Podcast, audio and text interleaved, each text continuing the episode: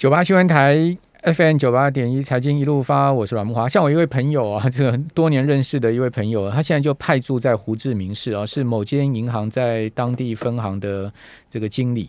哦，我就赖他说，哎，这个胡志明市的状况怎么样？他说啊，天天受惊吓，但是还好没事啊，他还好没事。他说天天受惊吓，那我说你生活怎么办？他说两点一线啊，哦，就每天分行到家里啊，就不敢。去任何地方就直接都是两点一线，哦，我让你吃什么？他说我都自己煮啊，哦，哪敢在外面吃啊？哦，所以他就传一些这个越南的影片给我。他说这个传了一个影片哦，有两个男，有两个一对应该是情侣还是阿伯吧，就在呃马路边打羽毛球啊。然后呢，这个一一一辆一辆小皮卡就过来了，哦，那小皮卡上面呢就跳下了两个公安。立刻立马就把这一对男女给带上皮卡，然后这个皮卡后面呢坐了好多人呢，五六个人呢，六七个人挤得满满的。然后这是大家戴着口罩，呃，戴上皮卡。他说：“他说这是干嘛？你知道吗？他就说你现在只要啊，因为越南要封城嘛，就是胡志明封城。他说你只要敢在路上啊，这个什么打羽毛球、乱拍拍照，马上公安就是皮卡过来把你载走，然后直接强这个强制筛检。”哦，这个才这个去赛前。哦，这个越南这个状况，那前天前几天有看到一个影片，大家不是那个推那个铁门吗？哦，这个工厂又确诊，大家都破门而出嘛，一个台上的工厂，哇，这个胡志明一天四千多个人呢，这也是蛮惊恐的哈。所以今年几家公司啊，这个红海旗下的红腾上半年呢，估计获利会会会下降哦，因为受到疫情跟原料上涨的因素啊，哦，这个。呃，是在洪藤啊，洪藤在呃北江省越越南的北江省云中工业区，它也有这个生产设施哈。还有呢，丰泰越南三座制鞋厂跟一座模具厂全面停工到七月二十三号哦。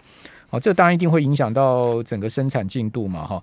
富盛应用，好富这个做高尔夫球代工的富盛应用啊，哦，他也宣布了，从明天开始要降载。哦，这个越南厂的五成产能呢，预估七月营收会影影响大概五趴。还有呢，这个板卡大厂华勤啊，也公告了这个委外代工厂明天开始停工，那也会估计影响七月的营收五到二十趴。哦，这个这次越南的疫情影响台厂可多了哈。我们赶快呃来请教，在我们节目现场的投资家日报声音总监青龙你好，木华哥好，各位听众大家好。好，那我们也开始这个让。呃，部分来宾回归现场哈，所以中 中间也是有个隔板然后，但我们还是都遵守防疫规定，戴口罩等等。好，那庆荣这个台场受到越南影响会很严重吗？呃，其实短暂的一定会有一些冲击啦，因为毕竟其实呃，当公司停工之后，它就会影响营收，那影响的营收就会影响的获利。那我觉得这个影响其实有两个部分啊，如果它的这个订单的因为生产停工。呃，出不了货的话，那这个订单会不会消失？如果它不会消失的话，那它就只是递延之后的营收。那所以我觉得大家不妨可以去思考了。像我今天看到这则新闻的时候，其实。呃，因为台台股中有蛮多的企业都有到越南去设厂，尤其这几年，因为中国的生产成本大幅的上升，所以还蛮多的公司都把生产的重心移到了越南。那这一次的停工啊，其实确实短线上会造成一些冲击。那短线上的这种冲击所造成的股价的下跌，我觉得投资人不妨可以去思考，如果它可能跌到了一个。因为这次的利空而下跌，那可能也是一个它之后可以一个长线布局的机会。因为毕竟，其实从过去的经验显示啊，任何的这种非这种应该说这种利空的讯息来袭的时候，它终究会消失。所以，它如果你去评估它影响它的营收跟获利的，其实是一种短暂的因素。那这个短暂的因素一旦消除之后，那很多时候它都容易出现加倍奉还的行情。那我觉得最明显的就像是以台股中这一次影响冲击最大的，像二四四九的金源电子，这个是在位在苗栗竹南的这个封测厂，其实它应该是国内第一一家上市贵公司，影响程度最大的一家，因为疫情而导导致停工，造成营收减损的这样子的冲击。但是目前的股价其实它在呃当时。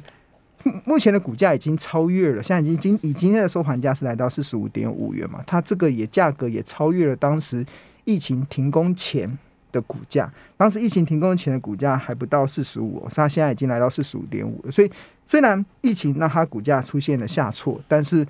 之后，只要这个影响的因素是短暂的，而且是它只是递延订单，它并不是将订单消失，那当然就会出现所谓加倍奉还的。那这种概念其实跟餐饮业就不太一样。像餐饮业为什么这次会这么惨？因为餐饮业他们所消失的订订单不是递延。因为人的肚子就只有一个肚子嘛，他一餐这餐没有吃的，下一餐不可能加倍奉还，一次吃两顿。所以其实有一些产业他们会因为停工或者是因为防疫的关系而造成这个呃，应该说停止营运的一个状态。但是，一旦他开始开放之后，那像一些行业，他们确实就是订单完全消失了，过去损失的不可能加倍奉还回来，也许会有一点点，但是他没有办法整个按照比例加倍奉还。但是制造业通常它都有一定的一个一个缓，就是一定有这个所谓延迟订单所产生的这个营收，未来会增加在后面的增加的效果。所以我觉得，如果是这样子的情况，觉得我我自己是看到这样子的。的时候，我自己是有再去留意，哎，那是不是有一些在越南设厂的一些标的，他们会因为这疫情的关系而掉下来，那股价也许就会到了一个中长线可以布局的低位。好，那我们刚刚讲到这几家公司哦，其实今天股价都多有下杀哦，比如说刚刚讲到华勤哈，华勤今天跌最重哈，华勤今天跌了。呃，差不多五趴左右哈，今天收到一百六十七哦。那本波段华勤已经今天是一个破季线的情况哦，它是从两百一十七跌下来了，这个波段跌幅也蛮大。好，另外丰泰今天也跌了三趴，好，富盛应用今天跌了三点二五趴，所以呃都有这个比较明显较大盘大的这个下跌的情况哦。这个也是呃会不会延续？当然我们就明天观察。此外，就大家关注就台积电哈，台积电呃今天。一天的市值又是蒸发一千多亿哈，我算了一下，台积电就连同上周五的市值已经蒸发了大概八千五百亿了。好，因为上周五一天蒸发了六千七百亿嘛，好，今天。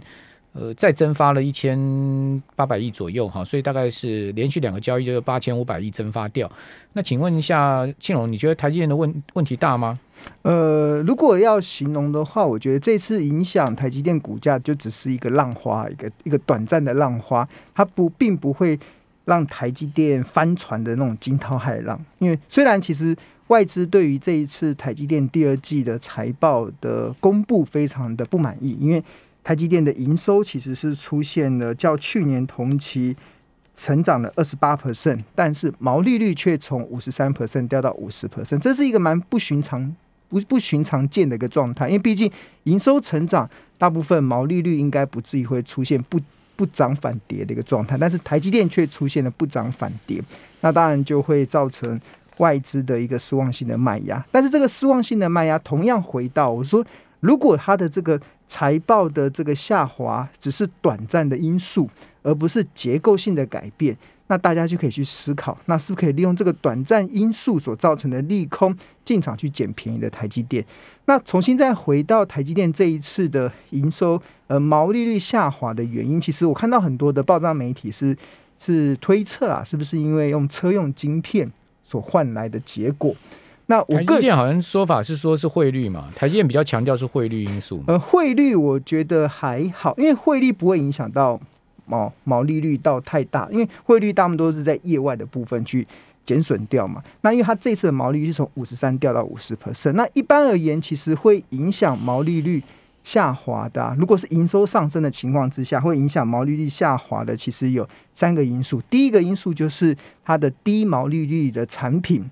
拉高占营收的比重，所以原本爆炸媒体都说是不是车用晶片拉高了这个营收的比重？因为车用晶片的毛利比较低嘛，所以可能就把台积电的毛利往下坠。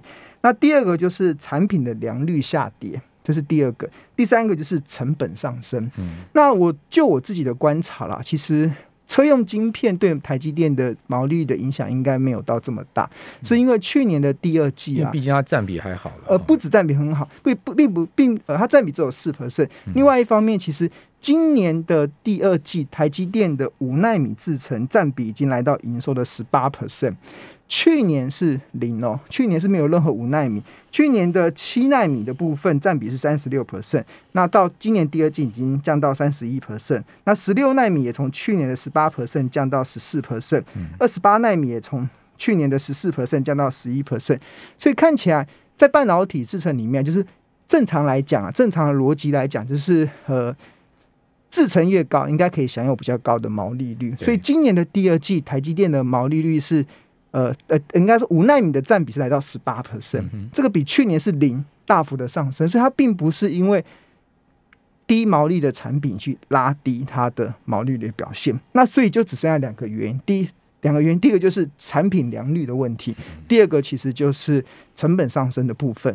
那产品良率是有可能，是因为台积电呃所谓的产品良率，就是我生产一百片的晶片中，如果有一片是坏的，那我的良率就是九十九帕。那因为那一片坏的就是报销嘛，就会造成它的成本的上升。那如果是两片是坏的，良率就剩九十八帕。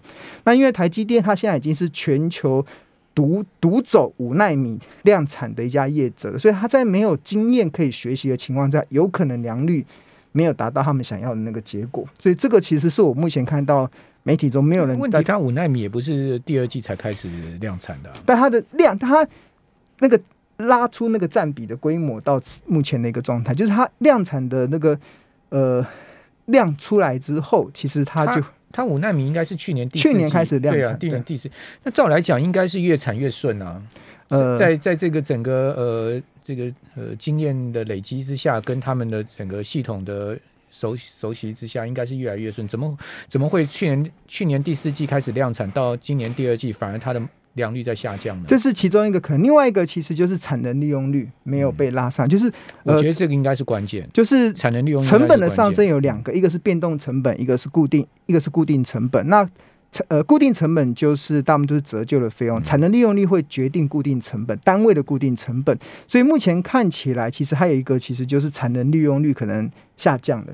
当他开出了这么多的五纳米厂的时候，其实他的客户在短暂的时间内没有百分之百把那个产能给填满，嗯，就造成因为五纳米产很贵嘛，所以就造成它每单位的固定成本大幅上升，所以就压低了那毛利。对，所以目前看起来就是三个原因有可能造成毛利下滑。那这三个原因目前看起来最有可能一定是产能利用率。那第二个部分可能我们这边先休息一下，等下回到节目现场。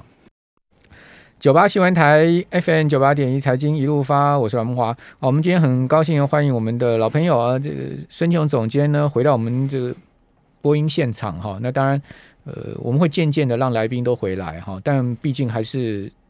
大家还要注意一下这个防疫的问题嘛，所以我们也特别，你看我们多贴心，我们特别弄一个这个亚克力隔板。听说现在亚克力隔板很贵，而且订不到货。我觉得这一波亚克力商是涨赚最多的，对不对？从实招来，如果你做亚克力的话，你这一波赚多少？我们有听友吗？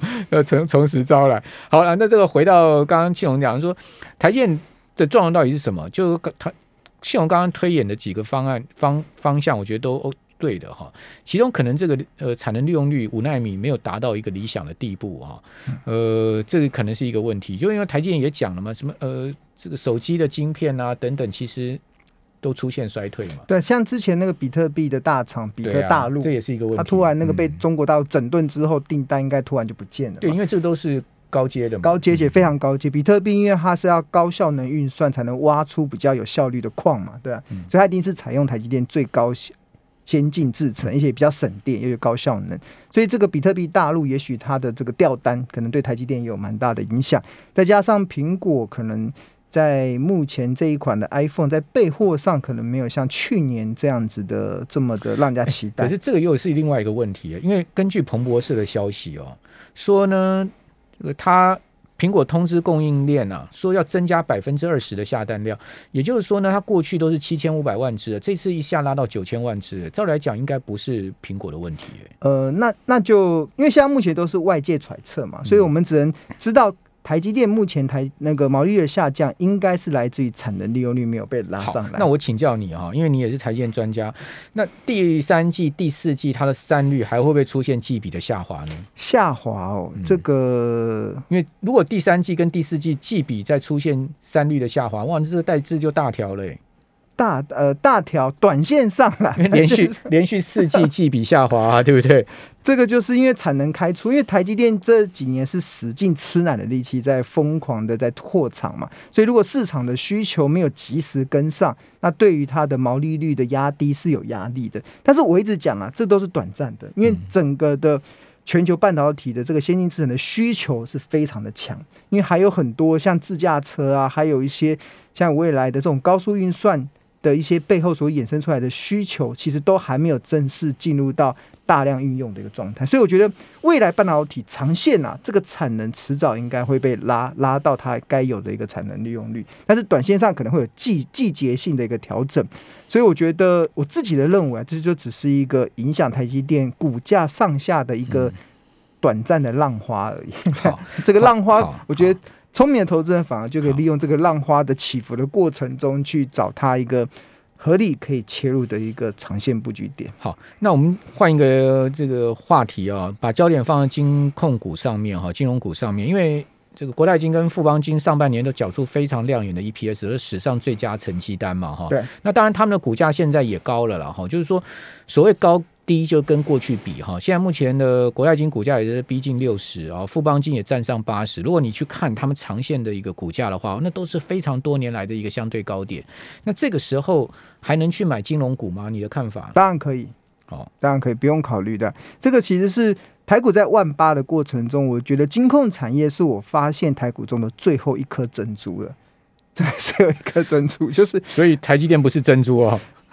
台积电已经涨上去的珍珠了，就是我所谓的珍珠是要有条件。所谓的条件就是我在台台股中所有的产业中，我找不到有任何一个产业比较大型的产业哦，它的整体性的获利是非常好，然后股价却非常便宜。这个其实是在台股中所有的次产业中找不到的，几乎找不到。你看今年的那个呃金控上半年的获利，十五家金控获利的三千四百一十五亿台币。较去年同期大增了九十八 percent，那其中有十一家金控的获利超过一百亿，那其中还有三家金控的获利上半年是超过一整年，包含了开发金、国泰金跟华南金。那获利这么好，那主要的原因其实有三个，一个是台湾景气相对较好了，所以造成这个银行他们的可能。呆账的风险相对较低，这在五月以前啊。那另外还有一个利率可能会将出现止跌回升的这样子一个变化。那最后一个我觉得影响蛮大的，尤其是寿险公司啊，是因为全球的资本市场在走大多头，尤其我们看到这过去这一两年来，其实国内的寿险的公司有确实有拉高台股的一个交易比重，所以其实这也造成。台股走大多头，美股在走大多头的时候，他们的这个资本利得确实是有大幅的上升。那我认为这个造成获利上升的这个理由，应该还是会持续一段时间啊。所以我觉得整体的金控的获利确实是让我们是觉得没话可说。那获利这么好，通常股价都已经涨上去了，但是我们看十五家金控目前的股价却很便宜。那我以我们平常在衡量股价的高低，我们会习惯用股价净值比跟本益比来做衡量。那目前大盘的本益比大概在十八点七倍，那十五家金控中啊，本益比最高的玉山金也只有十七点九倍。那甚至像星光金啊、开发金啊、国泰金啊，他们还甚至还有像造呃呃这些。兆丰金还有中信金，本一比都不到十倍哦，所以都是相对的价格上相对的便宜。那另外还有一个叫股价净值比，也是衡量股价高低的一个财务指标。那大盘目前的股价净值比是二点四二倍。那十五家金控业者最高的股价净值比也也是落在玉山金，它是一点七六倍。所以金控的最高的股价净值比都不到。大盘的平均的水准，那甚至像星光金只有不到零点六倍，开发金也不到一倍，然后国泰金也不到大概一倍左右，日升金一倍，那兆丰呃富邦金也差不多在一倍左右。所以你看，以目前金控公司的股王啊兆丰金来讲，它目前的股价净值比是比大盘的平均砍一半还要少诶。所以确实啊，就这个。价格上确实是相对的便宜，所以，所以我才会形容。现在目前我在看金控，尤其，尤其，尤其我从上个礼拜就开始左看右看，都觉得真的。如果你要问我，万八台股的最后一颗珍珠是谁？我真的就只能说是，真的就是呃金控啊。那大家好奇嘛？那金珍珠中的珍珠是谁？富邦金的股价是创历史新高了，哦这个富邦金股价没到过八八四块这个位置哈。那国泰金的股价呢，则是创了两千，应该是二零一九年以来的新高。好，所以这两档金控股呢，确实这个股价也也随着他们的获利攀升呢，这个来到这个波段的高点哈。只不过说是高，也许还有更高了，这就很难讲。那你觉得现在目前的金控股里面，或者银行股里面，你比较比较觉得 OK 的，好，这个相对相对价位各方面都适中的是什么呢其？实我们在衡量金控公司有一个非常重要的财务指标，其实会看资产报酬率 ROA，这个是呃就是税后净利去除以它的总资产。它金控公司比较不会去看 ROE，而是看 ROA，是因为金控公司有非常多的负债，银行的存款都是他的负债。保护交给他们的保费也都是他们的负债，所以一般来讲，在负债这么多的情况之下，我们要去看的应该是他们的资产怎么去有效的运用。那台股中的这十五家金控，他们的 ROA 的平均大概是零点八四 percent，所以一百块资产中可以赚零点八四元。那基本上，我如果我觉得会比较想要挑的，一定就是它能够创造出比较好的 ROA 的，比平均值还要高。那目前我看起来有四家是我觉得这一波应该是蛮不错的，一个是富邦金嘛，富邦金它近世纪的 ROA 是一点三，然后第二家是国泰金，它近世纪的 ROA 是一点零四，那第三家是元大金，它近世纪的 ROA 是一点二一 percent。然后最后一家是开发金，它近世纪的 ROA 资产报酬率其实是一点零三 percent，所以这四家应该是我们目前看起来在 ROA 表现比较好的，就表示他们的呃应该说金控比较有办法把这个资产有效的去运用。那像一般我们国人很喜欢的，像有很多人喜欢的那个民营的金呃民营的金控中信金，它也不错啦，不过因为它的 ROA 只有零点七八。所以零点七八 percent，所以好像比平均值还要低，所以它在资产的运用上就没有我刚才讲的富邦金、国泰金、跟元大金跟开发金还要好。所以在我自己在看这十五家金控中，如果要我问珍珠中的珍珠，我会选这四家。那这四家里面，其实他们的获利表现都蛮好，像富邦金今年上半年已经缴出八点二九元的 EPS，那国泰金上半年缴出六点六五，元大金上半年缴出一点六二的 EPS。开发金上半年缴出一点一四元的 EPS，那我觉得以他们今年呐、的获利来看的话，呃，富邦金来到一百元应该是可以期待的。我们应该再过一阵子就可以看到百元的金控公司会出现了。我觉得这是一个一个蛮值得期待的。那国泰金今年法人的预估大概就落在 EPS 大概就落在呃。保守啦，保守哈，保守的预估大概就是七到八块。那虽然上半年已经缴出六点六五了，所以我觉得它的股价来到七十块，应该也不为过了，真的不为过。那反而是开发金今年的 EPS 预估，法人预估是一点五，我当初预估大概就十倍的本益比嘛，所以到十五块，今天最高来到十四点九，好像差不多要到了，对、啊。所以我目前看起来，这个国泰金跟富邦金。应该算是这一波应该还有持续上攻的条件，因为目前以他们的一个获利的情况，再加上那现在买金融股，比如说你刚刚讲这四家哦，是波段持有呢，还是赚价说差不要存股，不要存股？不要不要赚那个股利，因为好，这个很重要哦。对对如果就是是赚价差的话，停利停损，大家就要把握好这个原则，对不对？对对啊哦，因为毕竟刚刚讲的那个只是一个目标价哈，那当然这个停利停损就是各各位听众朋友自己要去设定哈。那为什么赚价差呢？基本上就是说，因大家也都知道，他们今年的获利这么好，是股债的收益嘛。嗯。好，那明年还有没有？